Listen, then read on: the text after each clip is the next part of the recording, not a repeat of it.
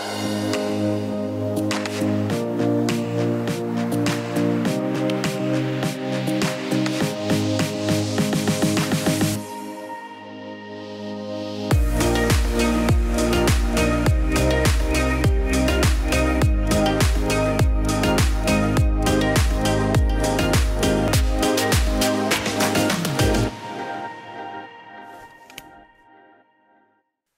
schön, dass du dich reingeklickt hast. Ich hoffe, es geht dir gut. Äh, du genießt die Pfingstferien, vielleicht hast du sogar Urlaub, denn das heißt dir gegönnt. Ähm, schön, dass du mit dabei bist. Einmal mehr Gospelhaus, Gottesdienst, Wohnzimmer live. Ähm, schön, dass du mit dabei bist. Wir freuen uns. Äh, wir starten eine neue Predigtserie. Den Titel werde ich gleich noch verraten, äh, aber der Einstieg beginnt mit Josua. Josua aus dem Alten Testament war ähm, derjenige, der das Volk Israel ins verheißene Land Kanaan führen durfte. Die Geschichte hatte ein bisschen Anlauf, 40 Jahre, um genau zu sein. Ähm, da durfte Josua schon einmal als Kundschafter das Land Kanaan betreten. Mose sollte ähm, zwölf Kundschafter auswählen, aus jedem Stamm des Volkes Israel einen. Josua war einer derjenigen, die mit dabei waren, und so betrat er das Land Kanaan und sah mit eigenen Augen, was Gott dem Volk Israel verheißen hatte. Ein Land, in dem Milch und Honig floss. Äh, ein Land mit saftig grünen Wiesen, äh, ein Land mit Flüssen, ein Land mit befestigten Städten und das kannten sie nicht. Sie waren Sklaven in Ägypten für Generationen ähm, und waren dann jetzt eben in der Wüste angekommen. Staub, Geröll, ähm, Trockenheit, ähm, erbarmungslose Hitze. Und auf einmal tritt Josua in das verheißene Land ein und sieht mit eigenen Augen, was Gott ihnen schenken möchte. Ich habe mir das gedacht, so ein bisschen wie, wie wenn du als junge Familie in einer kleinen Dreizimmerwohnung irgendwie wohnst, alles ein bisschen beengt, alles ein bisschen einfach und auf einmal kommt so ein, so, so ein, so ein Gönner in dein Leben. Und sagt, ey, ich möchte euch ein, ich möchte ein Haus kaufen, äh, ein richtig schönes Haus, ich habe schon ein, eins ausgesucht und so, äh, wir haben einen Besichtigungstermin, ähm, einer von euch darf mit und du bist derjenige welcher, der mit darf zur Hausbesichtigung. Fährst die Allee hoch, tolle Villa, ähm, Rondell, stellst das Auto ab, du steigst aus und du läufst rein in ein Haus, das du noch nie gesehen hast, das dir deinen kühnsten Träumen du dir nicht hättest ausdenken können. Große Eingangshalle, offener Kamin, tolle Küche, Riesengarten, Swimmingpool, all das, was du, was du denkst, wow. Und du kommst zurück zu deiner Familie und sagst, es ist ein Traum, es ist der Hammer, es ist unglaublich unglaublich. Ähm, das Land Kanaan ist ein verheißenes Land, ist ein Land, wo Milch und Honig fließt. So, ich kann mir so vorstellen, wie Josua, er hatte eine Verheißung und er konnte die Verheißung mit eigenen Augen sehen und sie war zum Greifen nahe und dann kommt die Enttäuschung. Das Volk Israel hat Angst. Das Land war schön, äh, in dem Land flossen Milch und Honig, äh, aber in dem Land lebten andere Menschen. In ihren Augen, in den Augen zehn der zwölf Kundschafter, Riesen, Monster, befestigte Städte, Mauern und alles Schöne, was Josua sah, war real, ähm, aber die Angst der anderen zehn Kundschafter überwog und ein ganzes Volk bekam es mit Furcht und mit Zittern zu tun. Ihre Knie schlotterten und sie trauten sich nicht, diese Verheißung Gottes in Angriff zu nehmen. Die Bibel beschreibt, dass dass Gott wütend wurde, lesen wir ganz, ganz selten. Aber Gott wurde zornig über ihre, über ihre, über ihr Mindset, über ihr Denken, nachdem Gott sie aus der Gefangenschaft in Ägypten rausgeführt hatte, das Meer sich teilte, sie mit Manna versorgt wurde, nachdem Gott so viele Wunder für sie getan hat, konnten sie nicht glauben, dass Gott ihnen das verheißene Land schenken würde ähm, und irgendwie es möglich machen würde, dass sie es in Besitz nehmen. Und Gott wurde zornig und Gott beschloss, dass das ganze Volk 40 Jahre in der Wüste im Kreis laufen würde, bis eine ganze Generation ausgestorben war. Und das Dramatische an der Geschichte war, Josua musste mit. Josua war mitgehangen, mitgefangen.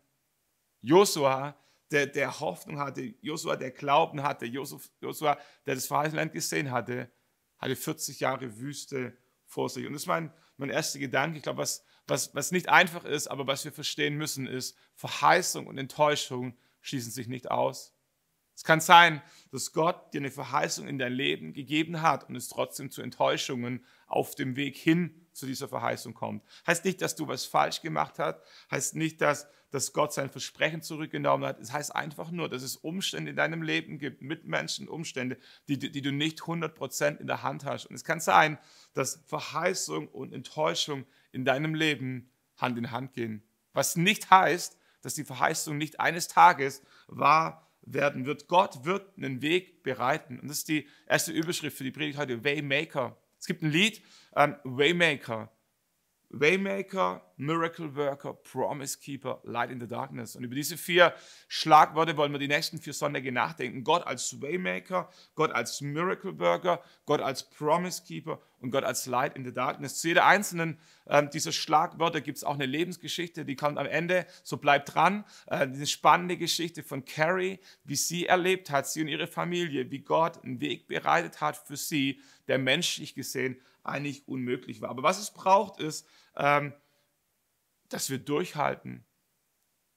Ein Waymaker braucht man dann, wenn der Weg schwierig ist. Wenn der Weg einfach ist, brauchst du keinen Waymaker in deinem Leben. Aber einen Waymaker brauchst du bei zwei Optionen, entweder wenn du einen Durchbruch brauchst oder durchhalten. Beides, beides hat Josua erlebt. Josua hat erlebt, wie Gott ihm einen Weg bereitet hat durch Durchbrüche und wie Gott ihm einen Weg bereitet hat, indem er ihm Kraft zum Durchhalten gegeben hat. So Durchbruch und Durchhalten, zwei Optionen, wie Gott einen Weg in deinem Leben bereiten kann.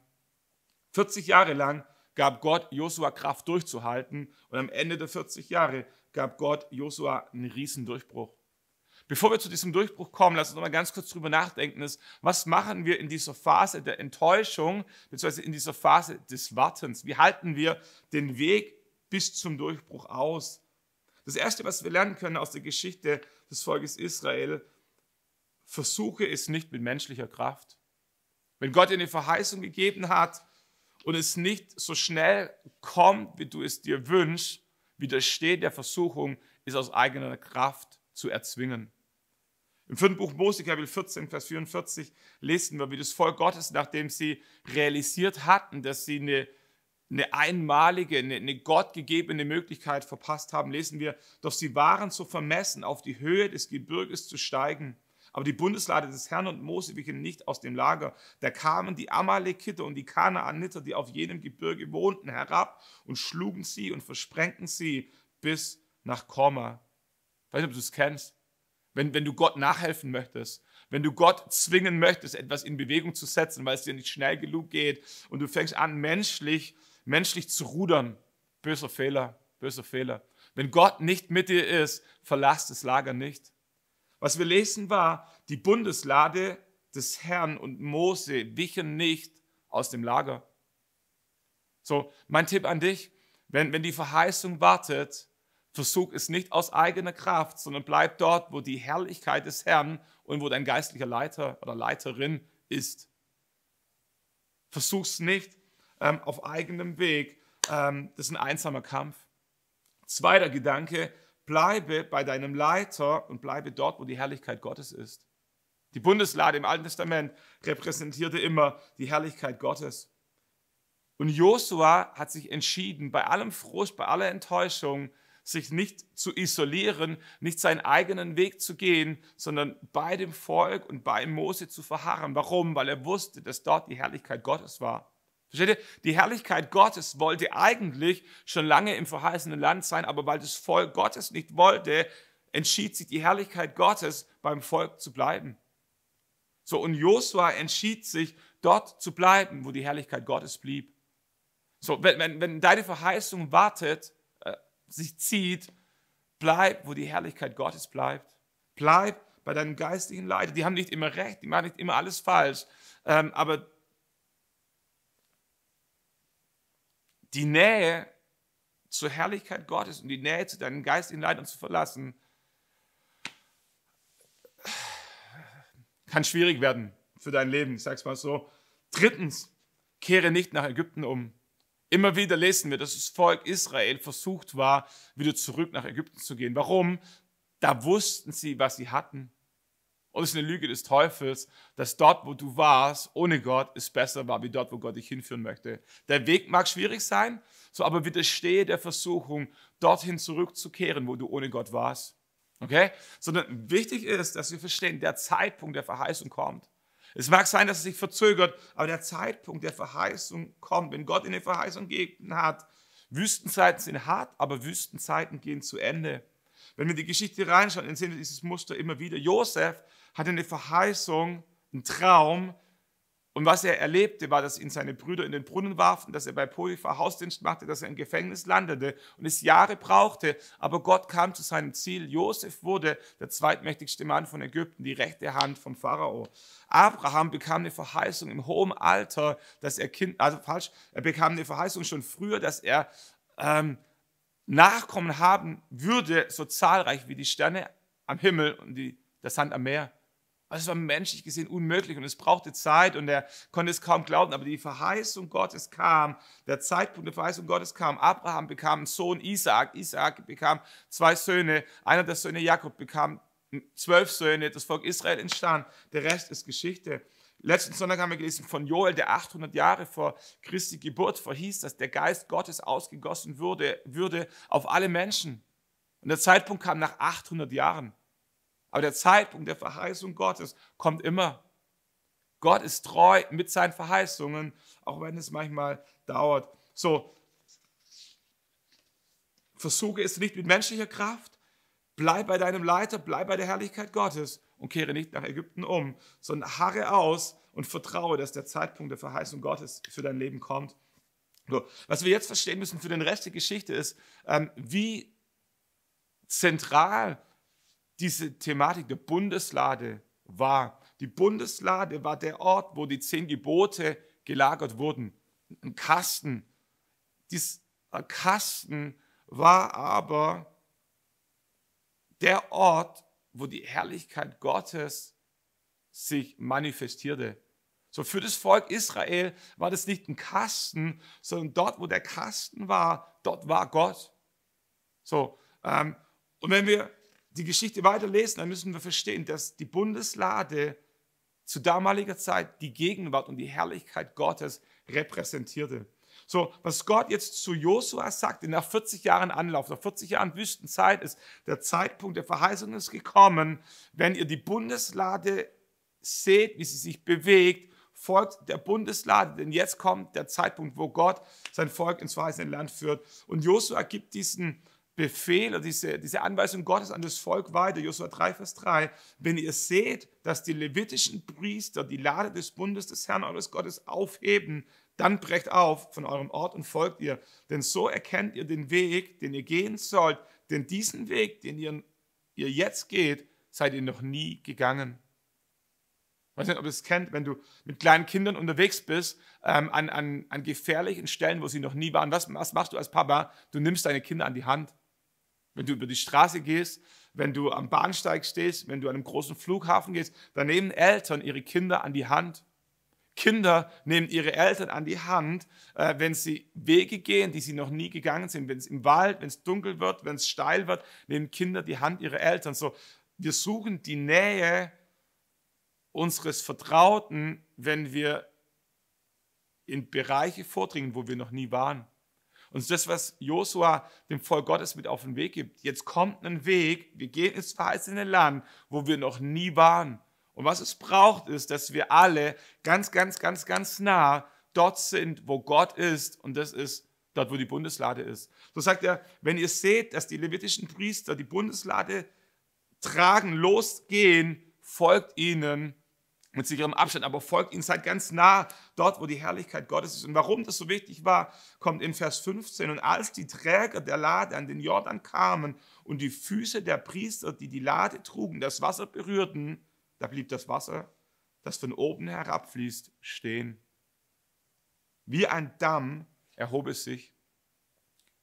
Wann staute sich das Wasser auf? In dem Moment, wo die Bundeslade, wo die Herrlichkeit Gottes die Szene betritt. Das ist krass. Durchbrüche geschehen, wenn die Herrlichkeit Gottes die Bildfläche betritt. Deine Verheißung wird dann real, wenn die Herrlichkeit Gottes kommt und Durchbrüche schenkt.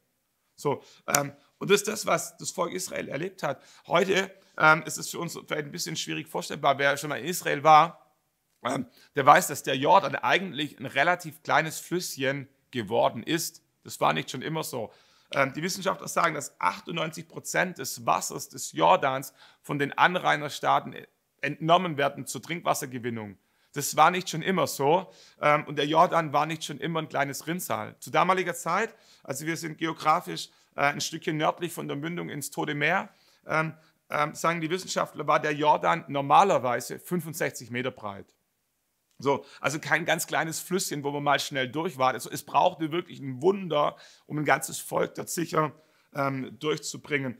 In Überschwemmungszeiten, und Josua beschreibt es in Kapitel 13, äh, Kapitel 3, ähm, dass es Überschwemmungszeiten immer wieder gab. Zu Erntezeiten konnte der Jordan an dieser Stelle bis zu 1000 Meter breit werden.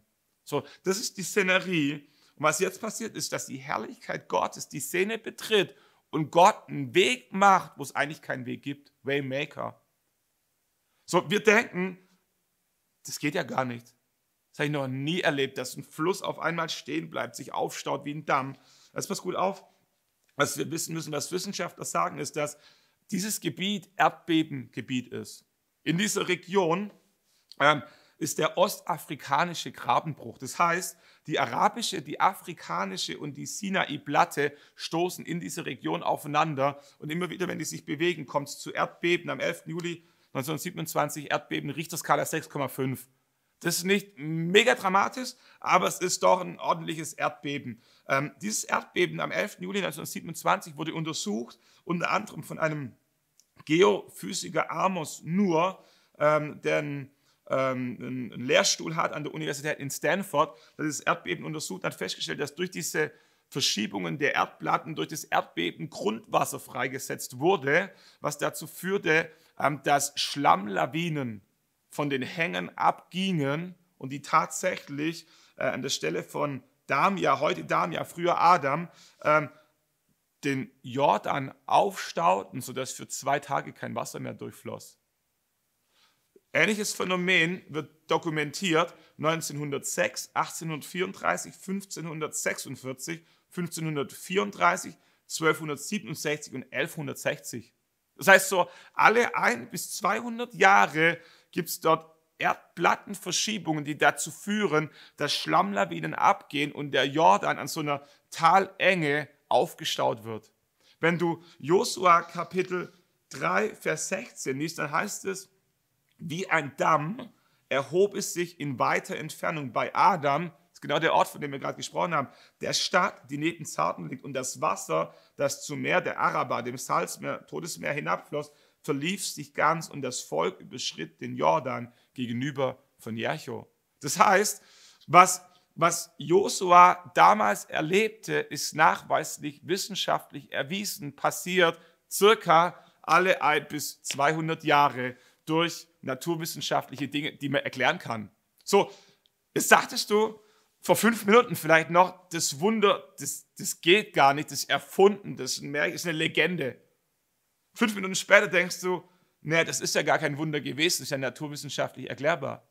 Meine Theorie ist die, wenn Josua eine Stimme von Gott hört, die ihm sagt, er soll in den nächsten Tagen aufbrechen mit dem Volk. Die Zeit der Verheißung ist gekommen, nach 40 Jahren Wüstenwanderung. Und genau in dem Moment, wo die Bundeslade den Jordan betritt, wird ein Erdbeben 30 Kilometer nördlich ausgelöst, das dazu führt, dass Grundwasser austritt, eine Schlammlawine löst, die in einem Tal abgeht und den Jordan blockiert für eine Zeit, die genau ausreichend ist, dass ein komplettes Volk einmal durch den Jordan ziehen kann und danach wieder verschwindet, würde ich sagen, das ist ein Wunder. Und das ist nicht der Punkt. Ähm, Wunder bedeutet nicht, dass Dinge Science Fiction sind. Wunder bedeutet, dass, dass Gott Umstände lenkt, die sonst nicht passieren würden. Und manchmal, bei manchen Wundern setzt Gott Naturgesetze außer Kraft und bei anderen Wundern setzt Gott Naturgesetze ein zur richtigen Zeit, am richtigen Ort. So, für mich ist es ein Wunder, dass all das im selben Moment zusammentraf, wo es notwendig war, in dem Moment, wo die Herrlichkeit Gottes die Szene betrat. Das ist krass. So, Gott bereitete einen Weg für sein Volk, Waymaker.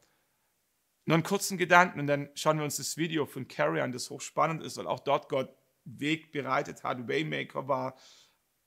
Historisch gesehen geschah dieses Wunder der Wasserteilung nicht zum ersten Mal.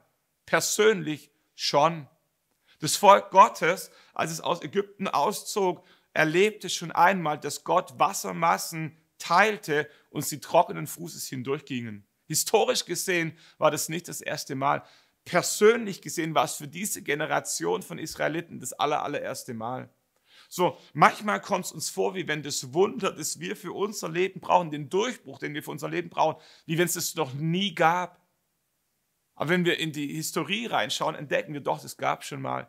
Gott hat schon mal Menschen einen Job besorgt, nachdem zig Absagen kamen. Gott hat schon mal Menschen Kindern geschenkt, die eigentlich keine Kinder bekommen konnten. Es gab schon Singles, die mit 50 Jahren ihren Traumpartner gefunden haben. Es gab dieses Wunder, das du suchst, das gab es schon mal. Es wurden schon Menschen von Krebs geheilt. Und möchte es sagen als Ermutigung. Vielleicht stehst du da und sagst, mein Wunder ist unmöglich, mein Wunder ist einmalig, mein Wunder gab es noch nie. Vielleicht nicht in deinem Leben, aber schau mal in die Geschichte Gottes, in die Geschichte Gottes mit Menschen rein.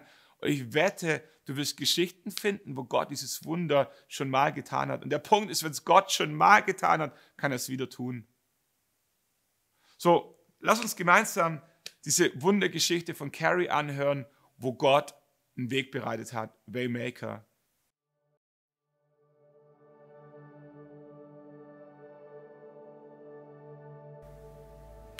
Herzlich willkommen zu unseren Gospel House Stories. Ich habe heute Carrie Langer zu Gast. Sie ist Lehrerin, sie stammt aus Südafrika und sie lebt mit ihrer Familie hier in Nördlingen und ist auch hier im Gospel House aktiv. Herzlich willkommen, Carrie. Dankeschön. Ihr habt drei wundervolle Kinder, aber der Weg dahin, der war nicht ganz einfach. Was war da los? Ja, das stimmt. Ähm, ich hatte ähm, ein paar Tumoren in, in meiner Gebärmutter. Ähm, ich habe kurz gearbeitet in Südkorea und ähm, ich habe äh, diese Gefühle, dass irgendwas stimmt nicht. Ich habe zum Arzt gegangen, gegangen und ich habe gesagt, ähm, es tut mir leid, aber wir glauben, die Gebärmutter muss, muss rauskommen, weil ähm, diese Tumore, die sind zu schwer. Äh, das hat der Arzt gesagt. Genau. Und so, ich habe eine Skype mit äh, Simon in dieser Zeit, hat gesagt, Schatz, sorry, ich weiß, dass du möchtest wirklich Kinder haben und ich denke, ähm, ich schaffe das nicht. Und ähm, so, wir können uns trennen lassen. Und er hat gesagt, nee, wir bleiben zusammen und wir finden einen Weg. Dann habe ich eine OP ähm, in Deutschland und ähm, die habe die Tumors äh, weggenommen und ähm, ja, das war ein Wunder. Äh, die Gebärmutter war intakt, aber natürlich ein paar Nabel war da und und die ja. erste Tochter war irgendwann und, da. Und Audrey. dann eventuell war die erste Tochter Super, da. schön. Ja. Dann ging die Geschichte weiter mit den Zwillingen, die ihr habt. Das kann man schon verraten. Mhm. Das war nicht ganz unproblematisch. Ja, das stimmt. Wir haben ähm, zwischendrin vor ähm, die Geburt unserer Tochter und dann danach ähm, äh, eine Fehlgeburt und dann wir haben wirklich verzweifelt, möchten wir nochmal schwanger werden? Und vielleicht diese Enttäuschung und hat gesagt, okay, dann wir probieren das nochmal, äh, ähm, nur eine Chance. Und ähm, dann wir haben festgestellt, dass wir schwanger war, aber ich habe nur diesen äh, äh, gemacht zu Hause. Und ähm, ich habe wirklich diesen Eindruck, dass ich bekomme Zwillinge. Ich habe ein Bild von einem Ultraschall gesehen und hat diese Gefühle, dass das war ein äh, Versprechen von Herr und er hat zu mir gesagt, ich bin auch ein Zwilling, du bekommst, du hast zwei ähm, Babys verloren, du bekommst Zwillinge. Und dann kommt mein Mann zu mir, dem gleichen Tag, und er hat gesagt, Schatz, gestern Abend, ich hatte eine Träume, dass wir bekommen Zwillinge. Und das war plötzlich so im Ultraschall bei dem Arzt. Er hat gesagt, ich glaube, du bekommst Zwillinge. Und äh, wir waren natürlich sehr dankbar, aber nicht so überrascht. Aber das lief ja dann eine Weile ganz gut, die Schwangerschaft. Mhm. Das lief gut vor ein paar Monaten und dann bei äh, dreieinhalb Monate, das war über Weihnachten. Ähm, dann ich habe sehr, sehr, sehr ähm, heftig geblutet, die Mitte von der Nacht. Und ähm, ich habe in diesem Moment gedacht, wir haben diese Kinder verloren. Ähm, und natürlich habe ich heftige Angst. Wir haben so schnell wie möglich zum Allen Krankenhaus gefahren. Und ähm, die haben natürlich geguckt, habe gesagt, das ist ähm, ein Wunder. Wir glauben, dass die gehen momentan gut, aber du musst im Krankenhaus bleiben. Und dann wir haben gebetet. Wir haben gesagt, nein, der Herr hat uns versprochen, wir bekommen diese Zwillinge. Und wir haben innerlich gekämpft und gebetet und wirklich ähm, ja, Glauben und, und, und unsere Herr ähm, gegeben und habe gesagt, du hast die, die Kontrolle jetzt. Das hört sich ganz abgeklärt an. Ja. Und auch mit viel Mut versehen. Aber gab es da zwischendrin auch angstvolle Situationen? Absolut. Ähm, jedes Moment, ich habe die Gefühle, läuft alles gut, sind die Babys gut, ähm, ähm, weil natürlich da war Risiko und dann die Bauch war ähm, riesig. Es war immer größer und größer und am Ende könnte ich nicht mehr laufen. Ähm, und das war eine sehr, sehr schwierige Zeit. Ähm, und dann die 35. Woche, ich habe die, diese Wehen, mein Manns erster Tag, die neue Arbeit und dann wir gehen zum alten Krankenhaus und ich habe gesagt, okay, jetzt ist, ist Zeit. Die Kinder kamen? Ja. Aber du hast gleich wieder nochmal Probleme bekommen? Ja, ich habe gesagt, weil die Kinder war so groß, ähm, die muss einen Teil von meinen Daumen schnitten. Das war sieben Zentimeter, glaube ich. Es war eine heftige Chirurgie und ähm, dann kurz danach, das war ein paar ähm, äh, Wochen später, hatte ich eine entzündete ähm, Gebärmutter und ähm, nochmal heftig geblutet. Und äh, das war auch gefährlich, aber äh, dann alles, alles war okay. Ich habe wirklich die Schutz von her gesehen, dass ähm, die Kinder war gut und dann ich war ähm, dann wieder okay. Und nochmal hat es wieder eine Operation gebraucht? Ja, das stimmt. Ähm, äh, danach ein paar Monate, ich habe gedacht, hey, dieser Bauch, das, das sieht nicht ganz gut aus. Und ähm, weil mein Bauch war so groß, die Muskulatur natürlich ähm, hat durcheinander gebrochen und nicht ähm, wieder zusammengekommen. Und deswegen hatte ich einen Durchbruch, das heißt Hernia. Und äh, die, dann der Arzt hat gesagt, komm, da gibt es zu viel Risiko, du musst nochmal eine OP bekommen. Und die hast du gemacht und die ist gelungen. Ja. Also ich, ich frage mich, wenn man ihr habt die ganze Zeit auf Gott vertraut, ihr habt euer Leben mit Gott gestaltet, habt viele Gebetserhörungen erfahren. Aber wenn man dann zurückschaut und du zurückschaust und denkst, eine Operation nach der anderen, eine Komplikation nach der anderen, was macht das mit dem, mit, mit dem Glauben von dir, mit deinem Vertrauen zu Gott? Gute Frage. Ähm, für mich natürlich, wenn du stehst in dem Mittelpunkt von dieser, von dieser Riese oder dieser Berge, du, du, bin, du bist verzweifelt und du denkst, ach, ich darf meine Kinder nicht hochheben vor drei Monaten oder äh, nochmal ein Risiko. Aber dann kommt immer für mich die, die Hauptpunkt, der Herr hat zu mir gesagt, da gibt es Fakten und da gibt es die Wahrheit. Und man, manchmal die Fakten sieht nicht so gut aus, aber der Herr hat diese Autorität über äh, die Fakten und das ist die Wahrheit. Und immer in seine ähm, Gegenwart zu gehen und in eine, deine, seine Charakter zu, zu, zu, glauben und zu vertrauen. Hast du das immer, immer so glauben können, wie du das jetzt formulierst in der ganzen Zeit? Nee, da kommst natürlich dieser Moment, wenn du bist vielleicht verzweifelt oder eben ärgert, wenn du sagst, komm her, warum muss das so schwierig sein? Aber im Endeffekt, wenn ich habe in den Gegenwart Gottes gegangen, ah, okay, hier sind die Fakten, die sieht nicht so, so gut aus, aber die, hier ist die Wahrheit. Und was ich festgestellt habe, ist immer, dass der Herr hat immer was Bestes für mich und für unsere Familie. Und jetzt habe ich drei wunder wunderschöne Kinder und eine sehr tolle Familie und bin ich sehr dankbar. Der Herr hat immer das Beste für dich. Das nehmen wir als Schlusswort. Herzlichen ja. Dank, Carrie. Dankeschön. Hey, wo brauchst du ein Wunder in deinem Leben? Wo brauchst du, dass Gott einen Weg bereitet?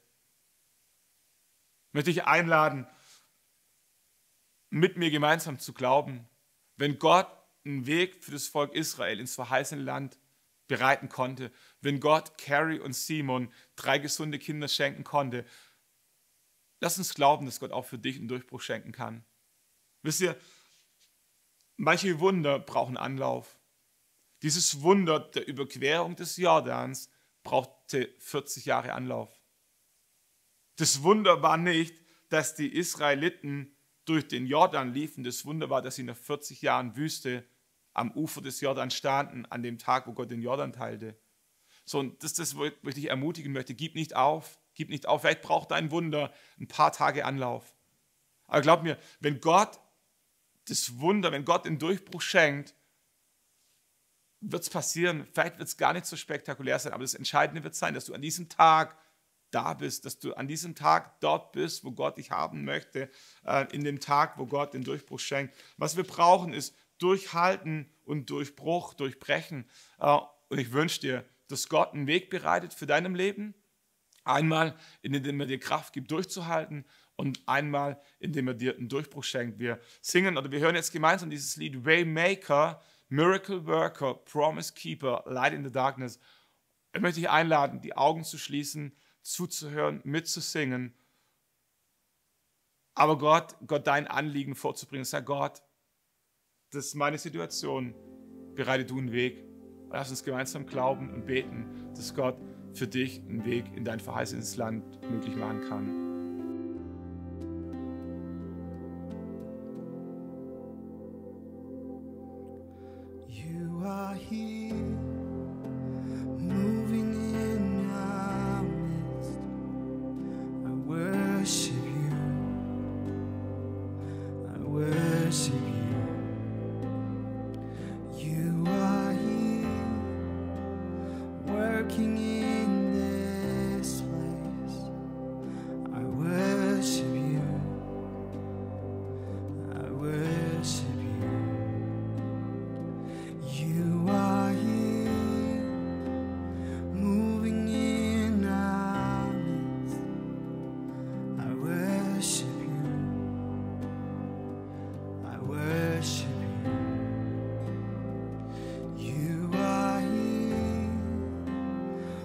king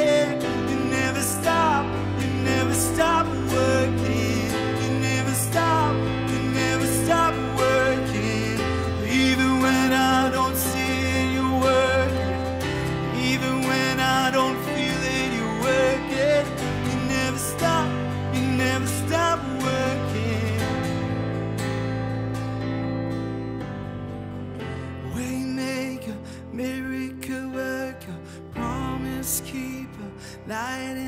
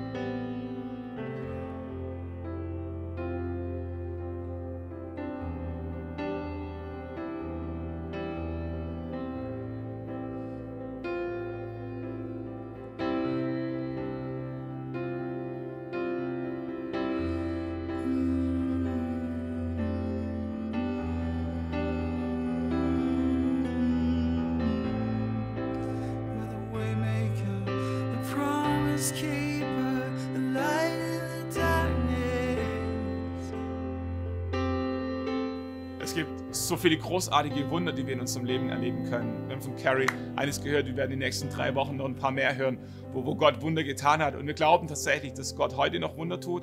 Wir glauben, dass Gott Wunder in deinem Leben tun kann.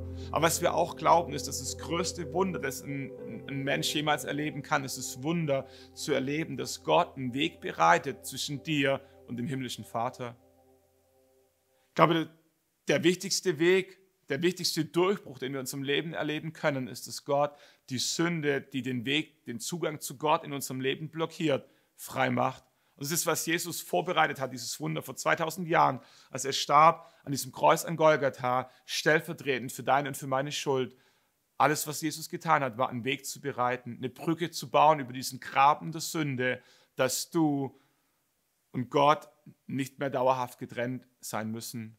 Und wenn du diesen Weg noch nie gegangen bist, dieser Weg ist frei, dieser Weg existiert, Jesus hat diesen Weg möglich gemacht, äh, dann lade ich dich ein, heute mit mir diesen Weg zu gehen, indem wir ein ganz einfaches Gebet sprechen und sagen, Jesus, ich danke dir, dass du für mich gestorben bist, danke, dass du meine Schuld an diesem Kreuz stellvertretend getragen hast, möchte das für mich in Anspruch nehmen. Vergib mir meine Schuld, lass mich dein Kind sein und hilf mir dir nachzufolgen in Jesu Namen. Amen.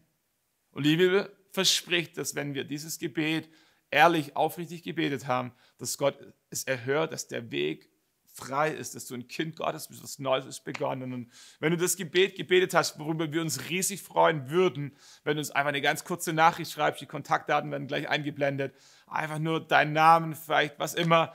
Ähm, lass uns einfach wissen, was Gott in deinem Leben getan hat. Gerne darfst du uns auch schreiben, wenn du ein Gebetsanliegen hast, wenn du sagst, ey, ich brauche einen Durchbruch, ich brauche Durchhalten, vielleicht brauchst du auch jemanden, der, der dir einfach mal zuhört, vielleicht brauchst du jemanden, der für dich betet. Schreib uns, scheu dich nicht, wir sind da, äh, wir wollen mit dir gemeinsam diesen Weg gehen. Wir sind auch super dankbar, dass es wieder möglich ist, Live-Gottesdienste zu feiern. Auch dazu bist du eingeladen. Die Infos sind auf der Homepage 9, 11 und 18 Uhr in Nördlingen, 9.30 Uhr, 11 Uhr in Aalen, ähm, 9 und 11 Uhr in Heidenheim. So, es gibt viele Möglichkeiten. Ähm, einfach auf der Homepage reinschauen. Wir würden uns super freuen, dich kennenzulernen. Danke Gottes Segen und eine gute Woche.